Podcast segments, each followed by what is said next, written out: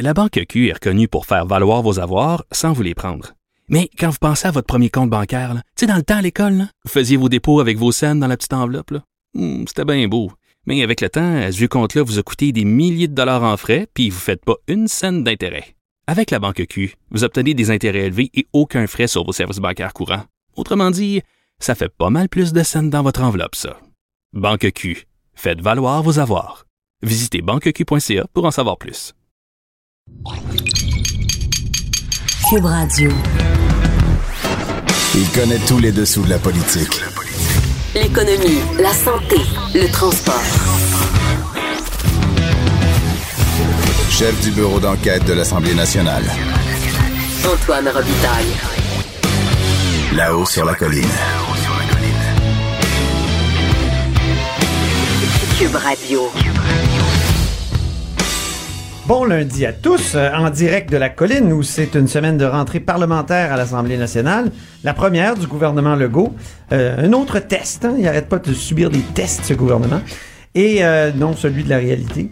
Donc courte session parlementaire en vue de huit jours seulement, avec une mise à jour économique à travers tout ça. Donc ça risque d'être pas mal intense cette semaine et la semaine prochaine. Plus tard, euh, dans euh, la hausse sur la colline, LHSLC, c'est mon, mon nouvel acronyme. Le, le libéral André Fortin sur le pote, Joseph Facal en direct de France, saisi par euh, les Gilets jaunes, Karine Gagnon qui va nous expliquer pourquoi Régis Labaume a enterré le métro de Québec. Mais d'abord, on commence avec notre vadrouilleur du jour, Charles Le Cavalier. Bonjour. Bonjour. Et notre compteur avec un P, euh, Jean-François Gibault, qui va nous parler de son chi- chiffre du jour, entre autres. Bonjour Charles. Donc, euh, nous, on va parler des factures en anglais chez Hydro. Comment ça, des factures en anglais chez Hydro? J'ai- vu euh, ton texte la semaine passée. J'étais un peu scandalisé comme mon oncle 101. Et ça, ça a suscité des, des réactions. Oui, tout à fait. Euh, pour résumer simplement, euh, bon, les, les citoyens qui désirent recevoir des services de l'État en anglais peuvent le demander. Chez Hydro-Québec, jusqu'à euh, jusqu'au 1er janvier, en fait, ils recevaient une facture bilingue. Donc, où on, il y avait du de l'anglais puis du français. Donc, le français était présent tout de même sur la facture. Mais à partir du 1er janvier, là, Hydro-Québec a changé sa, sa façon de facturer, puis, puis on privilégié un modèle unilingue en anglais. Ce qui a fait réagir, entre autres, le, le Parti québécois la, la semaine dernière, qui a tout de suite demandé au gouvernement Legault de, de prendre les moyens pour qu'Hydro-Québec recule. OK. Était-ce une commande de, de Rob Ford, de, de Doug Ford? Ouais, exactement. Mais pour la petite histoire, j'ai quand même demandé à Hydro One en Ontario, ils m'ont dit qu'eux, ils offrent des factures en français aux, aux clients qui le demandent. Pas bilingual. Pas bilingual. Ah bon? français. Ouais. Euh, j'ai pas vu le modèle de facture, alors, euh, mais les services de communication d'Hydro One m'ont dit ça. mais, euh, Comment on justifie ça? Chez Hydro-Québec, on Chez dit que c'était une facture qui était très lourde. Évidemment, si tu mets le français et l'anglais, ça allonge là, plus de papier, bon, plus Ouais. et que c'était beaucoup plus clair, disons juste en anglais, parce que y a, bon moins de répétition de mots. Puis là, ils, là, ils voulaient ajouter aussi plus d'informations. Je sais pas si vous avez remarqué, mais maintenant sur les factures d'Hydro-Québec, on marque la on, on inscrit c'était quoi la température moyenne du mois et on dit c'était quoi notre consommation l'an dernier pour qu'on puisse regarder si on, est cap- si on était capable d'améliorer notre efficacité énergétique à la maison. Bon, ils ont fait euh, ces ajouts-là et ont décidé euh, en échange d'enlever le français. Efficacité linguistique oblige. Exactement. On fait sauter le français. Et là, l'argument des gens qui, qui sont l'argument qui sont choqués, des, gens qui sont choqués par ça, c'est de dire, ben écoutez, on comprend qu'il faut rendre euh, bon euh, des services en anglais pour la minorité historique anglophone, mais par ailleurs, il faudrait quand même que le français reste là, euh, au moins pour, pour montrer, surtout pour Hydro-Québec, qui est bon vu comme le symbole de, de, de- du pouvoir économique euh, des Québécois francophones. là. Il y a la loi 104 qui avait été adoptée au début des années 2000 qui, justement, contraignait euh, la, la, l'administration publique à donner des services d'abord et avant tout en français. Je sais pas si ça touchait Hydro-Québec à l'époque, mais je sais que c'est, un, un aspect de la loi qui a jamais vraiment été appliqué. Et il n'y a pas Hein? qu'Hydro-Québec qui fait ça. Je Ah sais oui? que Revenu Québec aussi, lorsqu'on en fait la demande, évidemment, préciser, c'est quand on le fait la demande. Mhm. Je ne vais pas recevoir une facture en anglais du jour au lendemain. Mais euh, Revenu Québec le fait aussi. Mais là, on- ce matin aussi, j'ai- ben, hier, en fait, j'ai parlé avec la ministre, euh, euh, Madame Nathalie Roy, ministre de la Culture et de la langue française, Oui. euh, qui, qui a réagi. Bon, euh, elle ne demande pas officiellement à Hydro-Québec de reculer, mais elle rappelle à Hydro-Québec et à tous les autres euh, ministères, organismes, sociétés d'État l'importance de l'exemplarité qu'ils doivent donner, la préséance de la langue française. Et elle a demandé euh, un rapport là, sur la façon dont l'État communique en anglais. parce que bon, il semble que c'est pas partout pareil. Hydro-Québec respecte la loi dans tout ça, parce que la loi dit bien qu'on peut, ça peut être une langue en anglais lorsque le citoyen le demande. Donc, Hydro-Québec n'est pas en infraction avec la loi. Donc, c'est un peu plus complexe là, que de simplement taper sur le- le- la table et de dire Hydro-Québec doit reculer. Il faudra peut-être changer la loi. Est-ce qu'il n'y aurait pas un moyen terme, tu sais, pas nécessaire de tout écrire en français et en anglais, mais sur la facture anglaise, de mettre un peu de français? Question d'indiquer que c'est la langue euh, officielle du Québec, euh, ne serait-ce qu'un slogan ou quelque chose d'autre. euh. Ben, Est-ce qu'il y a des, des, des, des propositions comme ça de moyen terme qui sont, sont faites par, par la ministre, parce qu'on son cabinet ou par l'opposition? Ben, pour l'instant, ce qui a été proposé par le Parti québécois, c'est de dire ben, qu'on coupe euh, les, boni- les bonus qu'on donne aux cadres Hein? et qu'on euh, qu'on prenne cet argent-là pour euh, rechanger la facture euh, en bilingue. Tandis que bon la CAC c'est un peu plus bon on demande un rapport ensuite ils vont vont visiblement Madame Roy a l'intention de mettre en place une politique de communication pour tous les ministères organismes sociétés d'État pour que tout le monde fasse euh, affaire de la même façon. Effectivement ça pourrait être ça. J'ai pas reparlé Hydro-Québec. J'imagine que eux-mêmes quand ils ont vu le texte ce matin ils ont dit bon on a un devoir d'exemplarité. Qu'est-ce qu'on va faire avec ça? Euh, Ben, nous faisons cette proposition, nous, à la hausse sur la colline. Euh, il pourrait y avoir juste un peu de français, au moins. Ce que nous faisons. En tout cas, Nathalie Roy, quelle entrée euh, en, en mandat, c'est-à-dire quel début de mandat actif, parce qu'il y a ces questions linguistiques-là, puis en plus la question du patrimoine. On, on, se- on, on, on- on s'étendra pas là-dessus, mais le patrimoine euh, fait beaucoup jaser on de a vu lui la destruction de, de la démolition de la maison Boileau à Chambly, la démolition d'un moulin aussi.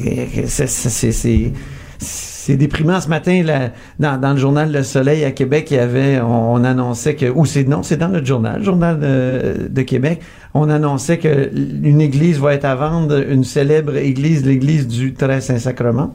Qui, qui est la paroisse où j'ai grandi moi-même, ici à Québec. Donc, non, c'est- c'est c'est- c'est vraiment impressionnant de voir toutes ces questions Beaucoup de travail patrimoniales sur la, qui, euh, la table de notre nouvelle ministre. Exactement, qui, qui a annoncé qu'elle pourrait avoir mettre sur pied un répertoire, euh, disons, du patrimoine en voie d'extinction.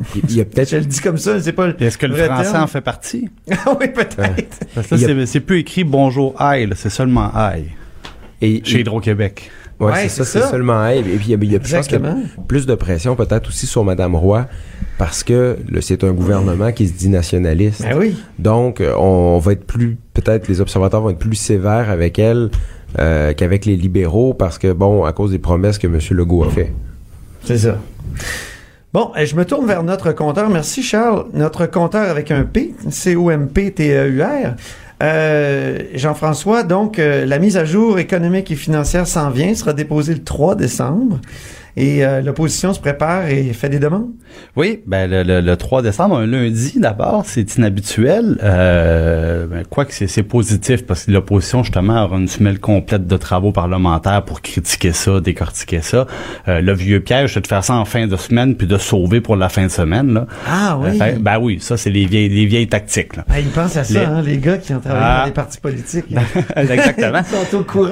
Euh, donc, euh, l'opposition qui affûte ses couteaux et euh, on voit que ça sera une rentrée parlementaire encore une fois sous le signe de l'environnement. Même aujourd'hui, le Parti libéral qui euh, demande deux mesures ciblées en environnement, donc la, la rénovation verte, là, quand on fait des, euh, on change les fenêtres à la maison, des appareils moins énergivores, il demande ça. Puis les fameux centres de tri, parce qu'on a vu souvent que malheureusement, nous, on se force pour mettre le, le- notre bac bleu au chemin, puis après ça, ben, on apprend que ça prend plus souvent qu'autrement le bord du dépotoir. Puis c'est- donc, euh, effectivement, ou de l'incinérateur ici dans Exactement. la, Bon. dans la capitale. C'est ce qui est, c'est ce qui est demandé. Puis évidemment, M. Létao, qui connaît bien quand même la maison, euh, nous rappelle que M. Legault a promis beaucoup de baisses d'impôts, hein, que ce soit des réductions de tarifs en garderie, des chèques aux parents, la baisse des taxes scolaires. Donc, le- les, les attentes sont élevées. Puis le fameux PQI. On se souviendra en campagne euh, électorale, là, il y avait... Donc, le le- plan québécois des infrastructures. c'est ce que j'allais dire. C'est tous les investissements. Puis là, on parle du, euh, du fameux troisième lien, du prolongement du REM, des écoles neuves, des maisons des aînés. Tout ça, Monsieur Legault. Des maisons Gilles Carle. Des- ben- ah non, ça, c'est, il a renoncé, finalement. Ben, tout ça, on nous disait, ben, ça ira sur le, ça ira sur l'ensemble, sur le gros chiffre de, de 100 milliards de dollars que ça aurait payé nos investissements. Un petit mot, Charles? Non, mais je, je il y a plein d'autres projets, l'élargissement d'autoroutes, il y a le, Ben le oui. REM, le REM euh, dans, dans la banlieue, il y a le tramway à Montréal, le pont du Saguenay. Ouais. Donc, la, Ah, la le pont grande- du Saguenay, c'est, M. Couillard ou la, ou la CAQ, ça? Je pense que la CAQ aussi. Ah à ouais? Vérifier, à vérifier. à vérifier, effectivement. Donc, le- le- le- du côté du Parti québécois, on nous dit justement qu'on on, on répétera notre choix des services publics euh, plutôt que au niveau des baisses d'impôts. Puis évidemment, du côté de Québec solidaire aussi, on s'attend à des, euh, des importantes mesures environnementales. Donc, ça sera vraiment le focus là-dessus euh, du côté de la rentrée parlementaire puis de la mise à jour. C'est sûr qu'ils vont être insatisfaits par la mise à jour. Ça, c'est certain. Ben, on, Ils sont toujours. c'est, euh, tra- leur travail de le critiquer, travail de- de critiquer. montrer l'autre côté de la médaille. Ben, t'as un chiffre du jour. Euh, t'as toujours un chiffre du jour, Jean-François, depuis euh, vendredi? Le chiffre du jour, Quel 100 000. est-il? 100 000, parce 100 000? que, oui, tantôt, euh, on nous rappelait que euh, il y a des besoins de main-d'œuvre très importants. Et euh, pour la première fois, l'Institut de la statistique nous dit ce printemps, là, avril, mai, juin, en moyenne, plus de 100 000 postes à combler, surtout dans la région de Montréal, de la Montérégie. Et à Québec, ici, 4% des postes qui sont qui sont pas comblés. Et euh, vous serez pas surpris d'apprendre qu'on parle beaucoup de commerce au détail, secteur de la restauration. Euh, on l'entendait des commerçants, mais là, on, on- les chiffres nous confirment que c'est difficile de recruter. Le chiffre est facile à retenir. C'est 100 000. On pense à Robert Bourassa. 100 000 Oui, emplois.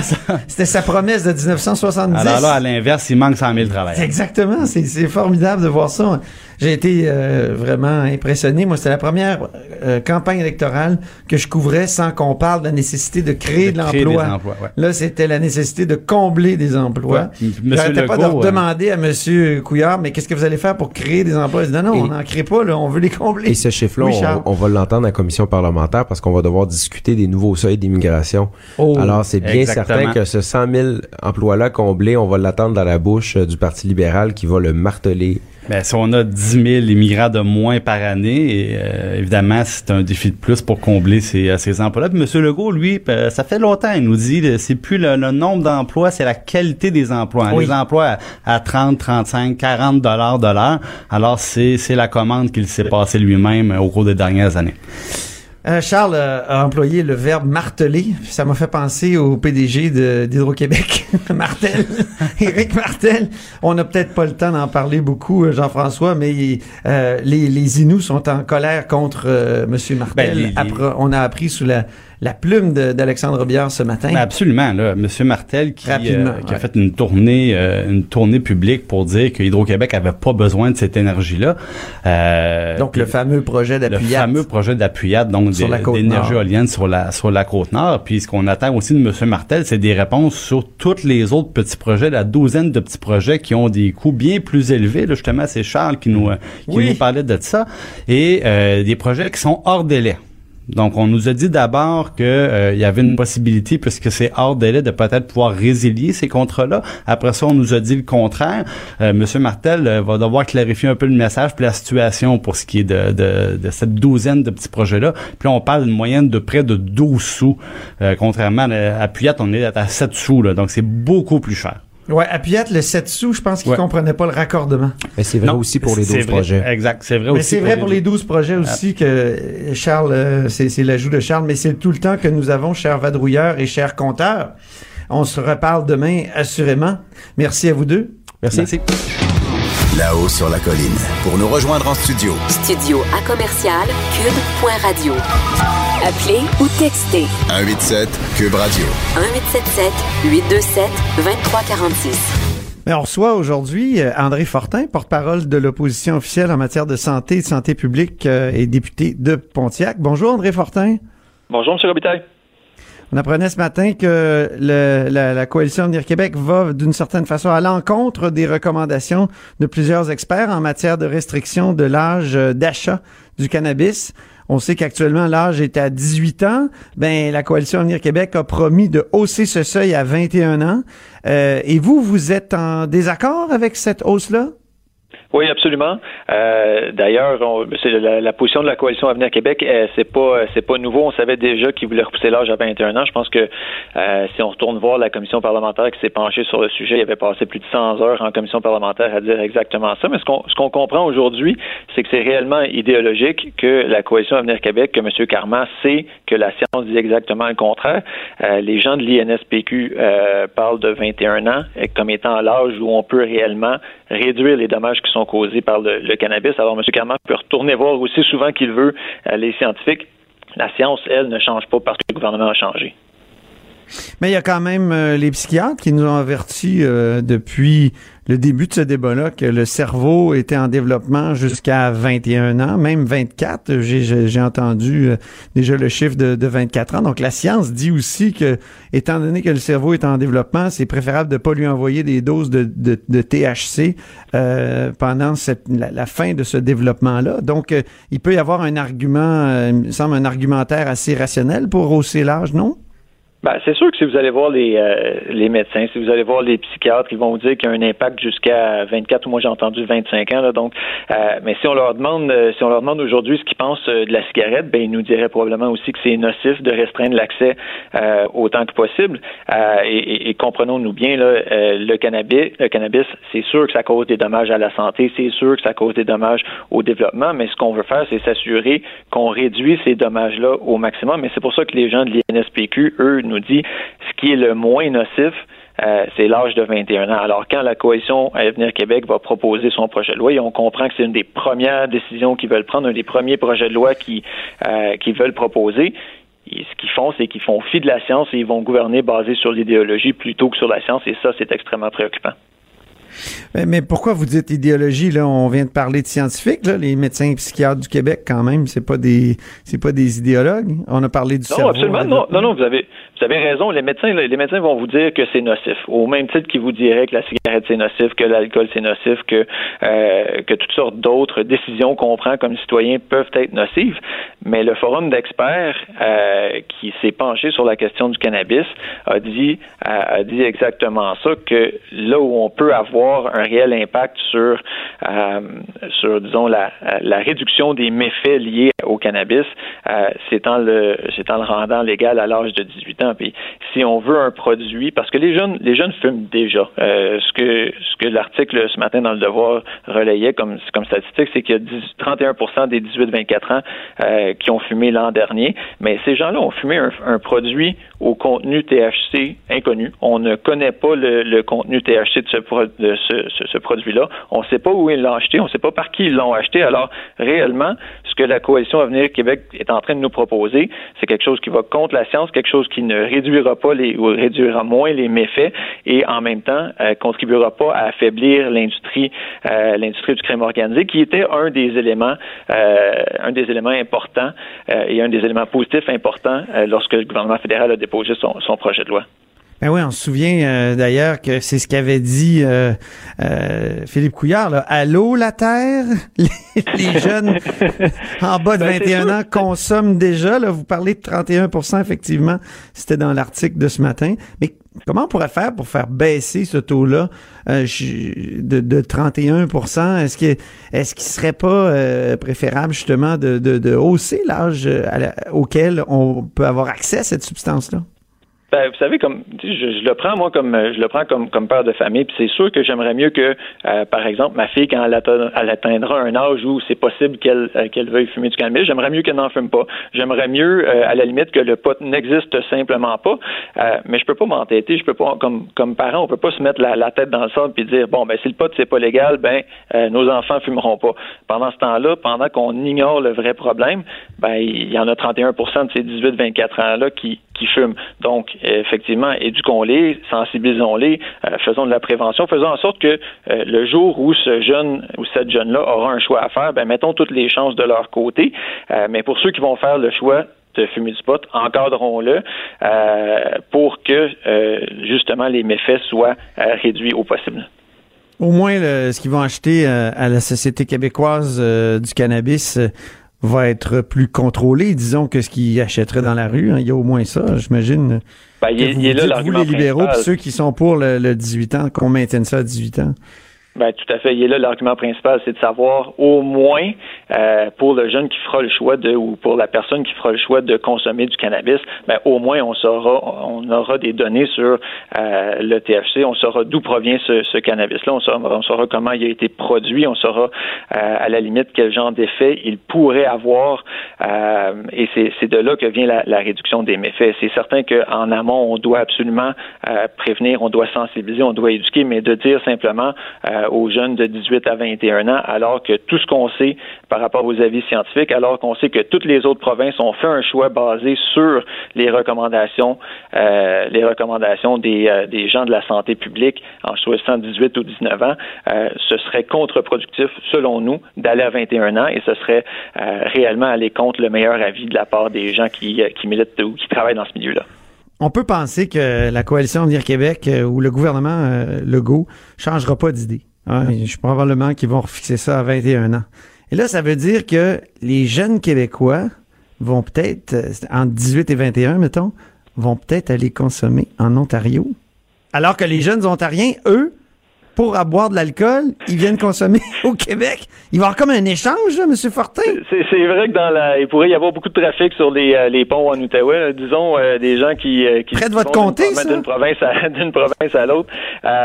mais mais ce qui est ce qui, ce qui est vraiment intéressant là-dedans, c'est quand le quand le gouvernement en 2017 avait mis en place le forum d'experts, le forum d'experts avait oui reconnu la, la, la valeur la valeur sur la santé publique, la valeur scientifique, mais avait aussi parlé de 18 ans comme étant l'âge euh, qui correspond à celui où la société reconnaît la personne adulte comme apte à prendre ses propres décisions, des propres décisions éclairées. Euh, c'est pour ça que le tabac est vendu à partir de 18 ans. C'est pour ça que l'alcool est vendu à partir de 18 ans. C'est pour ça qu'à 18 ans, euh, on peut on peut devenir militaire et servir notre pays à, l'étranger. Ah, même à 16 ans. Est-ce que, la coalition Avenir Québec nous dit que effectivement à 18 ans, on n'est pas apte à prendre ces décisions éclairées là Moi, je fais confiance à la jeunesse québécoise, mais en même temps, encadrons et euh, et, et, éduquons ces jeunes-là pour qu'ils aient toute la capacité possible de prendre ces décisions-là. Deux questions en terminant, M. Fortin. Euh, vous étiez ministre des Transports encore récemment. Vous le saviez, vous, que le pont de l'île d'Orléans allait être euh, terminé juste en 2027? Ben, les, euh, euh, les fonctionnaires avaient euh, effectivement fait état de la possibilité que, ou de la date de 2027. Cependant, Mme Tremblay, qui était la ministre déléguée, qui était en charge du projet, elle maintenait, avec raison, elle maintenait absolument qu'en 2024, c'était la date qui était souhaitée et qu'on travaillerait vers cette date-là. Alors, la date de 2027 avait effectivement été évoquée par les fonctionnaires. Cependant, le gouvernement n'était pas prêt à, disons, abdiquer ces trois années-là. Maintenant, je comprends que M. Bonnardel lui dit, bon, ben, puisque c'est ce que les fonctionnaires nous disent, euh, euh, utilisons tout ce temps-là. Euh, j'aimerais mieux qu'ils travaillent sur une solution plus rapidement, comme c'était comme c'était prévu. Parce que ce pont-là, à un moment donné, il va être dangereux, déjà qu'il a été fermé une semaine là, récemment. Oui, ben il y a des euh, justement sur des, des, ponts comme ça où euh, il peut y avoir des euh, des enjeux à terme de sécurité. C'est important de, de maintenir ces ponts-là en état le plus le plus longtemps possible à travers différents investissements. Ça, ça doit continuer à être fait, mais en même temps, travaillons pour qu'ils soient prêts le plus rapidement possible. et c'est pour ça que, que Mme Tremblay avait toujours toujours souhaité et toujours travaillé vers la date de 2024. Je termine en parlant un peu de politique. La chefferie, vous avez vous êtes-vous décidé? Est-ce que vous vous plongez?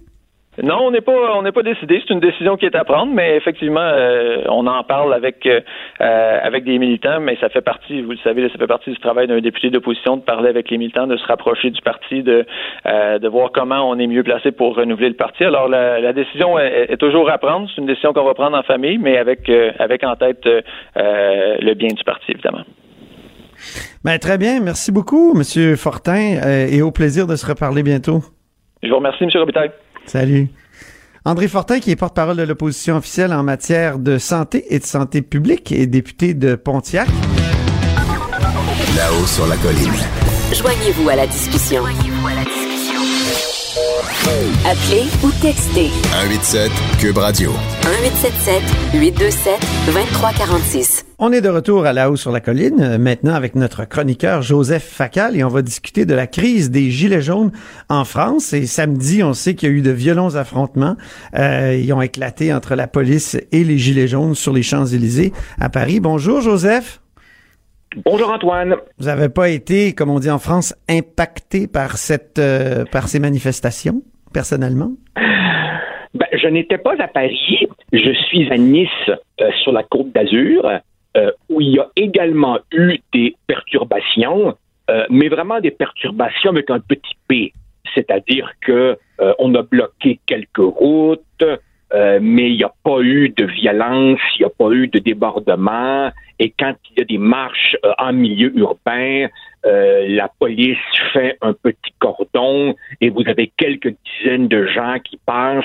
Ça prend cinq minutes et, on repart. L'autre jour, avec les enfants, euh, on devait aller au soccer. On a pris l'autobus.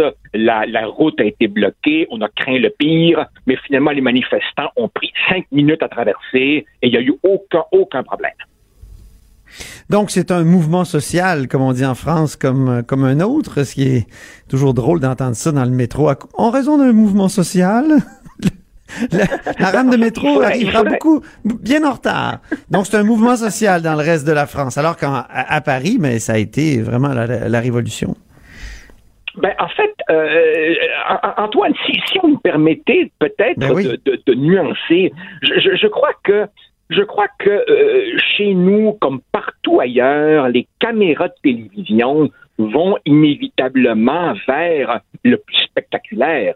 Et quand on voit des casseurs, des, des, foyers euh, d'incendie, des pneus brûlés, forcément, c'est ça qui fait les nouvelles. Mais Antoine, vous avez, comme moi, euh, été sur les Champs-Élysées et la police rapporte que sur les Champs-Élysées, il y avait 8000 personnes. C'est Oh. pas beaucoup, 8000. Ben non. Antoine, Antoine, la- la- la- l'assistance moyenne à un match des remparts de Québec, c'est 9000 spectateurs. 8000 personnes, c'était pas grand monde. Hein?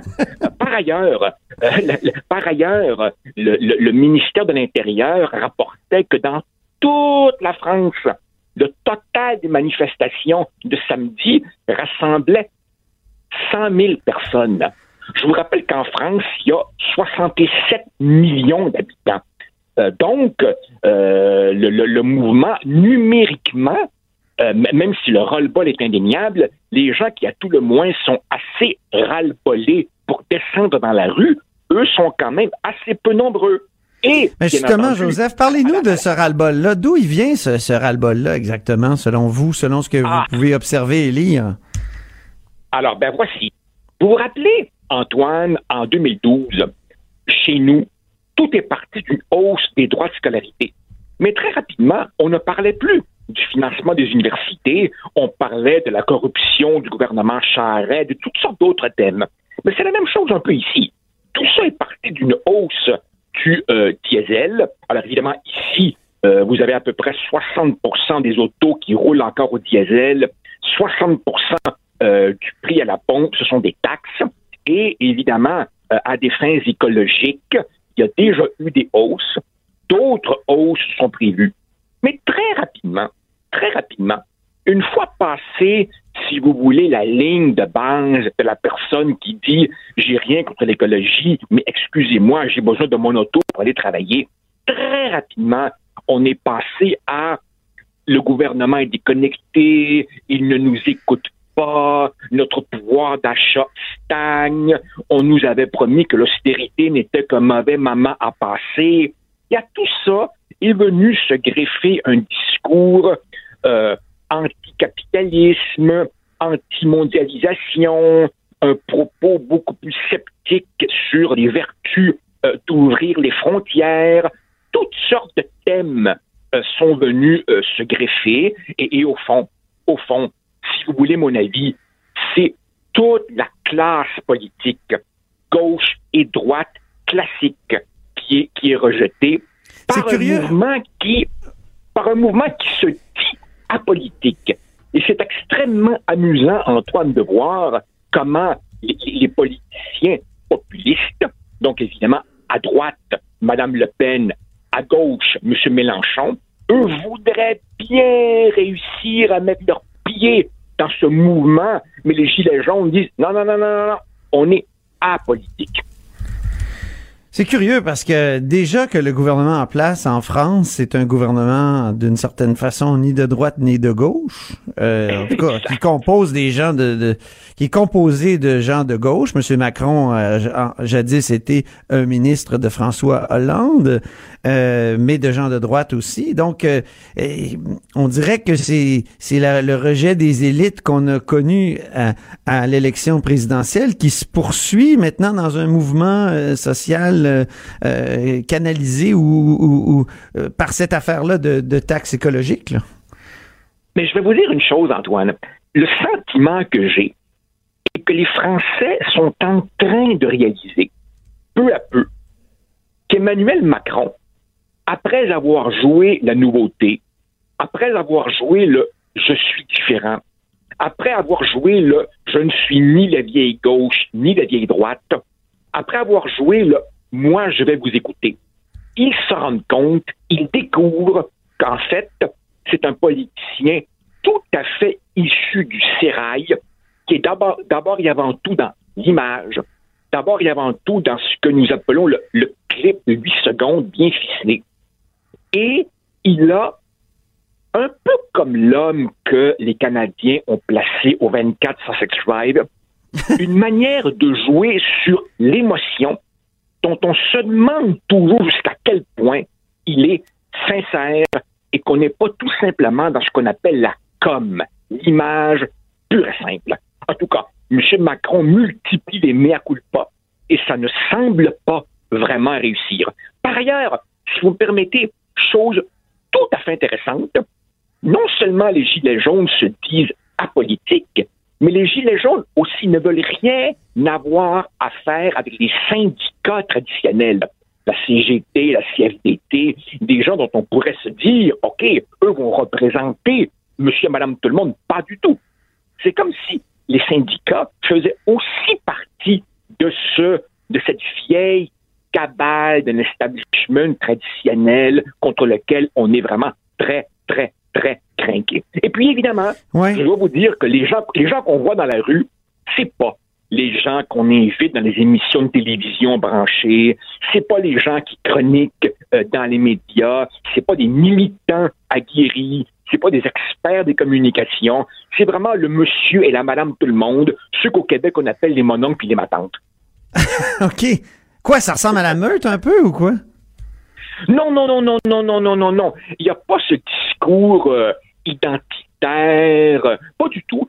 Euh, c'est vraiment un mouvement de, de, de, d'exaspération, de, de, de roll-ball, où se mélange un peu tout. Hein.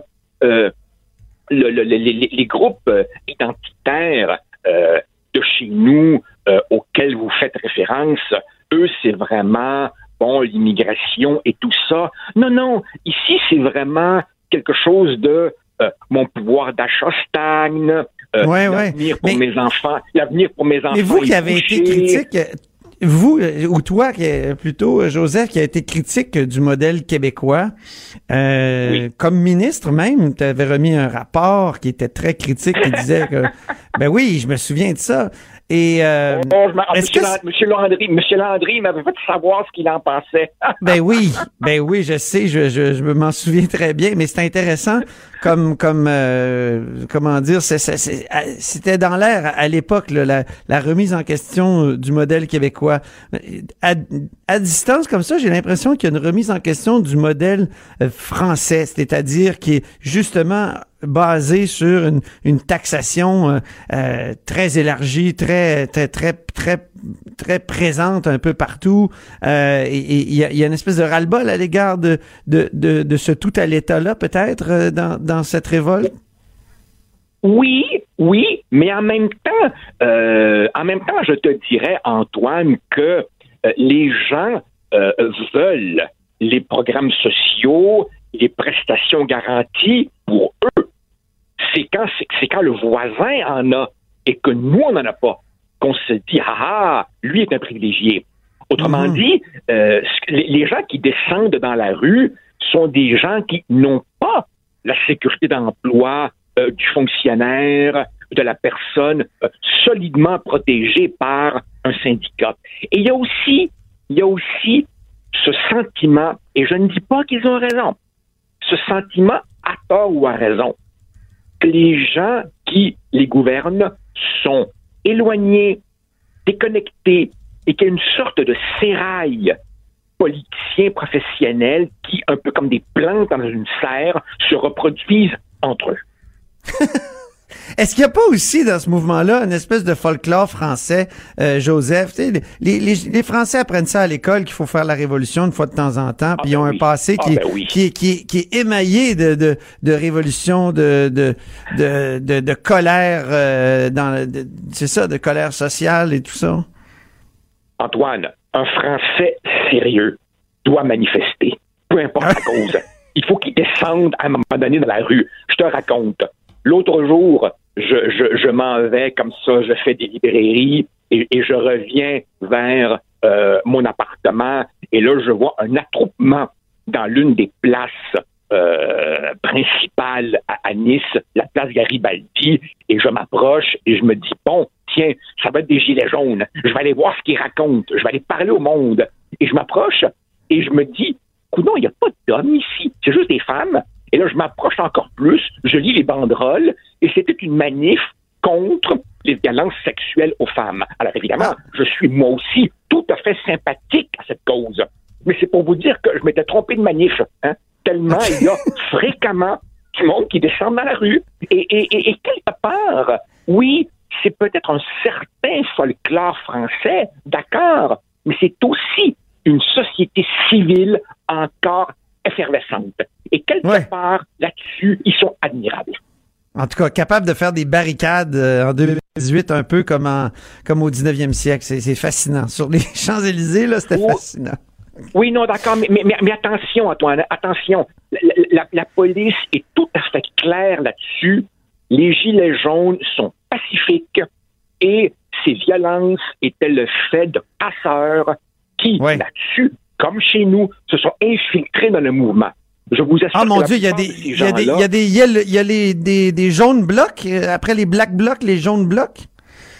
Oui, mais oui, mais la différence est que selon euh, selon Christophe Castaner et, et son entourage et, et la police, il semblerait que les casseurs infiltrés cette fois-ci sont de l'extrême droite.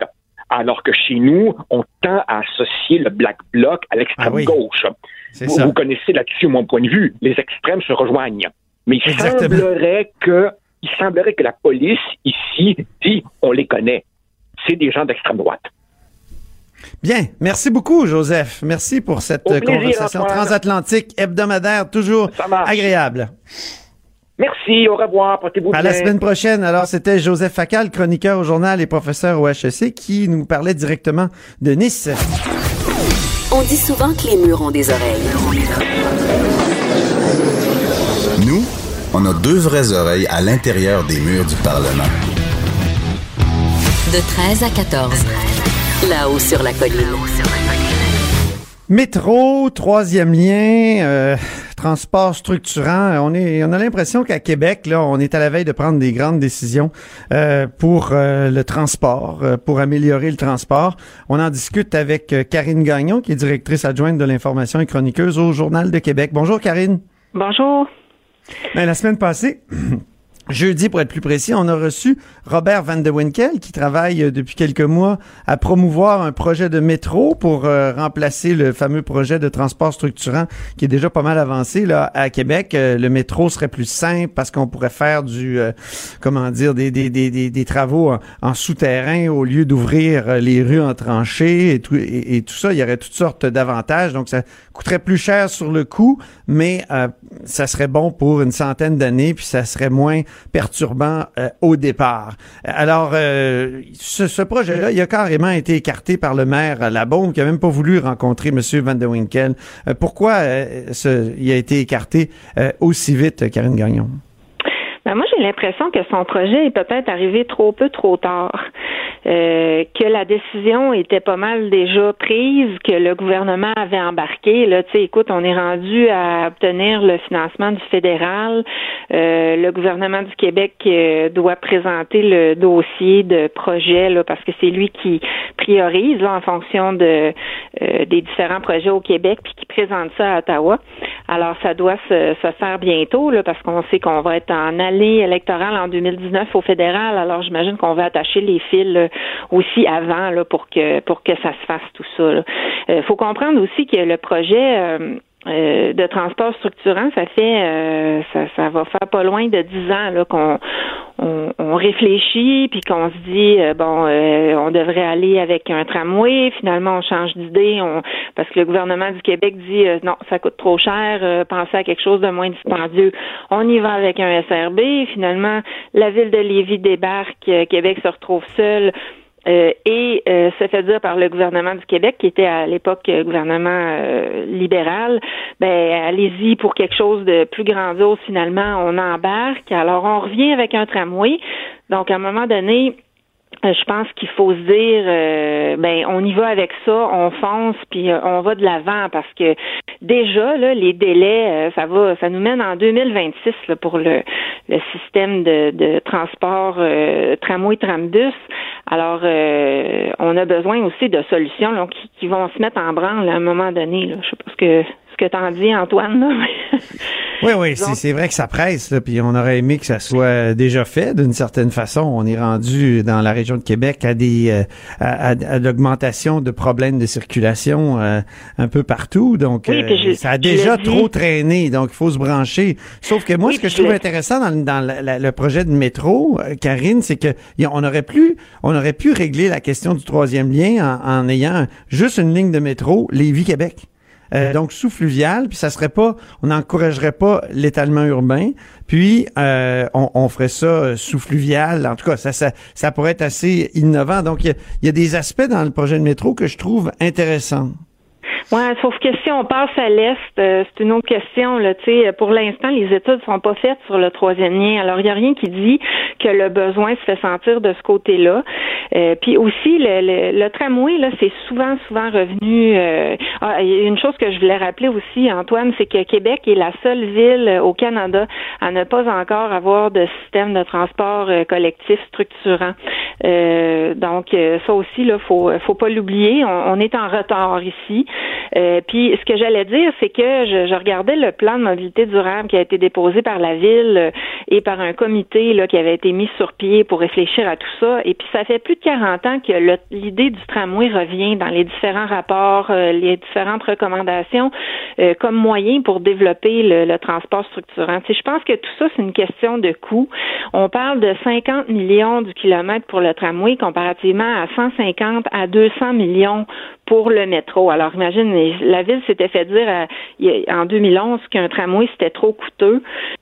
Donc, j'aurais mal vu là comment on aurait pu arriver avec un projet de tramway, euh, de métro euh, avec des coûts aussi exorbitants. Puis moi, je me dis que si la ville est arrivée avec un projet de métro, probablement qu'il y a bien des partisans de, ce projet-là présentement là qui euh, qui déchiraient leur chemise puis qui diraient que ça n'a pas de bon sens. Oui, parce que ceux qui n'ont pas suivi ça, il faut savoir que l'opposition à Québec, qui était pour un troisième lien à la vie à la mort pendant les dernières la dernière campagne électorale, là, maintenant, fait la promotion du projet de métro. On dirait qu'il instrumentalise le projet de métro pour mieux nuire au projet euh, du maire de Québec, qui est le projet de transport structurant. Ben, ça ressemble à ça. Moi, je rappelais en chronique euh, la semaine dernière que M. Gosselin avait dit pendant la campagne euh, qu'il était contre tout projet de transport structurant. Puis il l'a répété souvent. Il disait qu'on n'était pas rendu là, qu'on n'était pas assez populeux si on se comparait à Montréal, euh, que dans dix ans peut-être qu'on serait rendu là, mais que c'était pas le cas aujourd'hui. Alors je trouve que c'est tout un revirement là. Ça, ça fait bizarre. Là. Disons que c'est difficile à suivre leur position là. Alors euh, c'est ça. En résumé, là, je pense que le projet de métro, euh, euh, d'abord, euh, c'est des coûts assez exorbitants. deuxièmement, je pense qu'il faudrait, il faudrait aussi que M. Van der Winkel explique pourquoi le tracé ne se rend pas dans des endroits, parce que le tramway, dans le fond, va desservir un plus grand, un plus grand secteur, un plus grand territoire de Québec que pourrait le faire un métro. Puis ça, encore là, c'est certainement pour des raisons de coût. Hein, quand on va dans le souterrain, pour le même prix, là, tu peux pas en faire aussi long. Alors euh, ça, je suis pas certaine que ça serait adéquat non plus. C'est sûr que dans le meilleur des mondes, un métro, c'est extraordinaire. Hein? On le voit à Montréal, euh, c'est convivial, euh, peu importe la température, les gens sont, les, les, utilisateurs sont pas affectés par ça. sauf que c'est ça, c'est une question de, de, de, coût versus le besoin aussi. Là, on n'est pas aussi populaire à Québec quand même qu'à Montréal. Mais on pourrait avoir quelques quelques rames de métro. Moi, je pense que ça pourrait être ben, très intéressant. On pourrait mettre le le, le, le paquet. C'est sûr que ça coûterait cher euh, sur le coup, mais ça, ça a des effets structurants. Puis ce qui est bien aussi avec un métro, c'est que c'est rare qu'on recule. Hein? Les, les, villes qui ont qui ont commencé à construire un métro ont pas défait le métro, contrairement aux au tramways. Ça, les tramways ils ont été éliminés de la plupart des villes d'Amérique du Nord où ils existaient. Euh, y a, bon, il y en a qui ont, y a des villes qui ont été assez intelligentes comme San Francisco pour garder leur métro, même si c'est devenu euh, pas leur métro, leur tramway, même si, que c'est devenu dans leur cas euh, une attraction touristique. Euh, mais, mais, mais nous, on, s'est débarrassé de ça pour remplacer ça par des autobus. Au moins, quand tu un métro, ça reste. Je veux dire, le, tunnel est là, puis on le répare, euh, et c'est beaucoup moins de réparation qu'un tramway. C'est un des arguments de Robert Van de Winkel. Sauf que tu vois, ces dernières années, il y a plusieurs, plusieurs villes au Canada qui ont rajouté des systèmes de tramway. On appelle ça euh, euh, système de train léger sur rail. Et puis, dans, le fond, c'est exactement ça. Là, c'est, ce sont des tramways. Alors, euh, c'est, c'est un moyen de transport qui est intéressant parce qu'il est attrayant, parce qu'il est moins dispendieux justement que d'aller dans le souterrain et et qui va avoir, ben c'est ça qui va inciter les gens à, à, à embarquer et à l'utiliser. Alors, euh, c'était ça le problème aussi avec le, système rapide par bus, parce que c'était le, projet précédent, puis c'était à le fameux SRB. Autobus. Oui, c'est ça. Alors, on parlait d'autobus, donc c'est moins attrayant euh, pour euh, des utilisateurs. Puis l'objectif, ben, c'est toujours le même, hein, c'est d'amener le plus grand nombre de personnes possible à l'utiliser parce qu'ils voient qu'il y a un gain de temps euh, puis de qualité de vie. Alors, je pense qu'à ce niveau-là, le tramway offre une alternative intéressante. Il faut que l'administration en place, qui, met en place le tramway, par contre, ait, euh, comment dire, la, la couenne dure. Parce que je ah, pense que mettre ça en place, ça suscite énormément de, de, de levées de, de boucliers, de critiques et tout ça. C'est une fois qu'il est mis en place, là, ça devient, comment dire, euh, l'harmonie, l'utopie réalisée. Puis là, ben, on a l'impression que les gens découvrent ça. Moi, en tout cas, je l'ai vu dans plusieurs villes où on s'est donné euh, un, un, tel système. Et euh, je pense que ce serait la même chose à Québec, hein? Oui, puis ce que j'écrivais la semaine dernière par rapport à ça, c'est que euh, Régis Labon n'a jamais été un, super ambassadeur hein, pour euh, ni pour le tramway ni pour le SRB. On sent pas que ça le fait triper. C'est différent que par exemple le dossier de l'amphithéâtre où est-ce qu'on sentait là qu'il vibrait avec ce projet-là et il y tenait. Euh, tu sais, donc quand tu quand tu y tiens autant que tu tiens debout, ben tes détracteurs, il, il faut qu'ils changent de cassette. Alors il y a certainement un problème à ce niveau-là aussi. Je pense que M. Labaume est un automobiliste. Dans sa ville, il se promène en auto, il marche pas beaucoup, il prend pas le, transport en commun, donc c'est un peu loin de lui. ah oui, mon impression. Euh, lors de la dernière campagne, il avait dit qu'il n'y avait pas 100 personnes qui utilisaient ça, le transport en commun, ou qui étaient là-dessus à Québec. Merci beaucoup, Karine Gagnon. Alors, c'est tout pour nous. Cube Radio.